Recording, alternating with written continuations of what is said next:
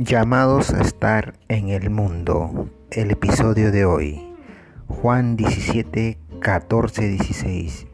Yo les he dado tu palabra y el mundo las odió, porque no son del mundo como tampoco yo soy del mundo. No ruego que los quites del mundo, sino que los guardes del mal.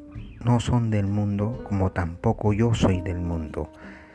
Aquí vemos, hermanos, las palabras de nuestro Señor Jesús orando por nosotros ante las cosas que vamos a pasar en este mundo, en el presente, pasado y futuro, para todos los eh, cristianos en Cristo y todo aquel que quiere seguir los caminos del Señor. El Señor sabía que iba a ser muy difícil las cosas que pasáramos en el mundo, por eso mismo hizo esta oración. Las palabras del Señor parecen ser a primera vista un poco contradictorias. Por un lado afirma que el mundo ha rechazado a sus discípulos precisamente porque pertenecen a otro reino enteramente diferente al celestial. No somos de la tierra, somos del cielo. La diferencia en los estilos de vida y los valores es totalmente distinto a, a, lo que una persona convertida o no cristiana se comporta como se debería comportar un cristiano. Este resultado es para los que están en Cristo un conflicto y una persecución.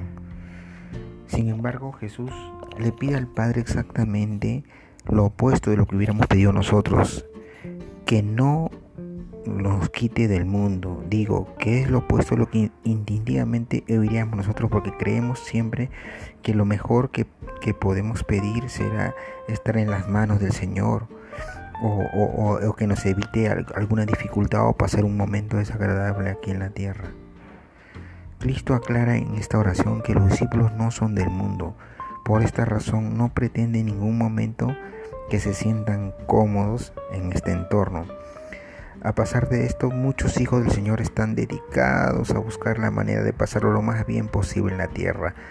Están con un pie en la iglesia, un pie en el mundo, un día, un día adoran un servicio total al Señor y al otro día no tienen las ganas, un día caminan, otro día no caminan, a veces la mayoría somos cristianos inconstantes o cristianos solo de banca, no de acción. Debemos meditar en este pedido que le hizo al Padre, no ruego que lo quites del mundo, sino que los guardes del mal. ¿Cuál sería la razón de esta petición de nuestro Señor Jesús? Es que hemos sido llamados a cumplir una misión, no en otro lado, en otro mundo, no, sino en la tierra donde vivimos. Dios nos ha bendecido para que seamos de visión, visión a todos los que Él pone en nuestro camino. Él dice, como me envió el Padre, así también yo los envío. Juan 20, 21. Esta es una parte esencial del llamado a todo cristiano de Cristo. No es posible cumplir este llamado si no estamos en el mundo. Es evidente que estaremos en el mundo, pero aprovechar cada oportunidad que tengamos con un no cristiano para darle la buena nueva de Cristo. De lo contrario, estar metidas en sus conversaciones, para lavererías, eh, es posible que hasta nosotros mismos sigamos la corriente del mundo de no centrarnos en nuestra tarea principal, que es predicarle de Jesús. Debemos tener un poco de tristeza entonces notar que en la iglesia muchas oportunidades se han aislado del mundo. Algunos ya no quieren predicar, ganar almas, estamos discutiendo entre nosotros sobre doctrina, cuando lo verdadero y esencial es salvar a gente de las garras del infierno.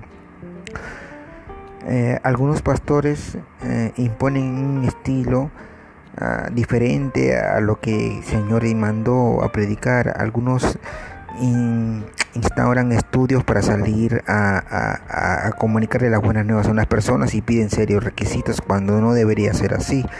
Basta con lo básico en conocer las buenas nuevas de Jesús y la salvación que hizo por nosotros. Todo cristiano tiene derecho a comentarle las buenas nuevas ya a otra persona. Lo que en realidad estamos logrando es que Cristo específicamente trabaje en nosotros a través del Espíritu Santo para pedir la salvación a los demás inconversos. Que su palabra sea la que obre, no nosotros. Nosotros solo somos instrumentos escogidos, siempre y cuando seamos, nos limpiemos de toda contaminación de la que hay en este mundo. Debemos buscar la forma para que estando activamente dentro de este mundo, Dios nos guarde de este mal. Esto es lo que pidió Cristo y no podemos hacer menos que Él. Si salimos del mundo, le damos la espalda a nuestro llamamiento y vocación que es la de predicar la palabra. Y nosotros como discípulos debemos estar conscientes de nuestro mandamiento que nos dio Jesús en Mateo 28 y, y así discípulos bautizados en el nombre del Padre, del Hijo y del Espíritu. Todos tenemos conocidos del mundo, en el trabajo, en la casa, en las propias familias.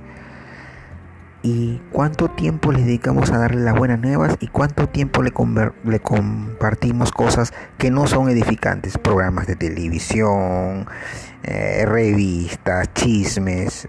Hay que meditar, hay veces en lo que conversamos. Y porque a veces nosotros mismos caemos sin darnos cuenta en eso mismo. Hay que sentirlos amados por nosotros y que Dios tiene un amor más grande por ellos. Así que hermanos, también tenemos que tener en cuenta cuánto tiempo pasamos con los hermanos de fe, porque entre nosotros mismos nos edificamos, alentamos a seguir esta comisión. Hay unos que están más preparados que otros, pero todos deberíamos tener el mismo sentir que es de salvar almas para Cristo. Dios los bendiga, hasta la próxima.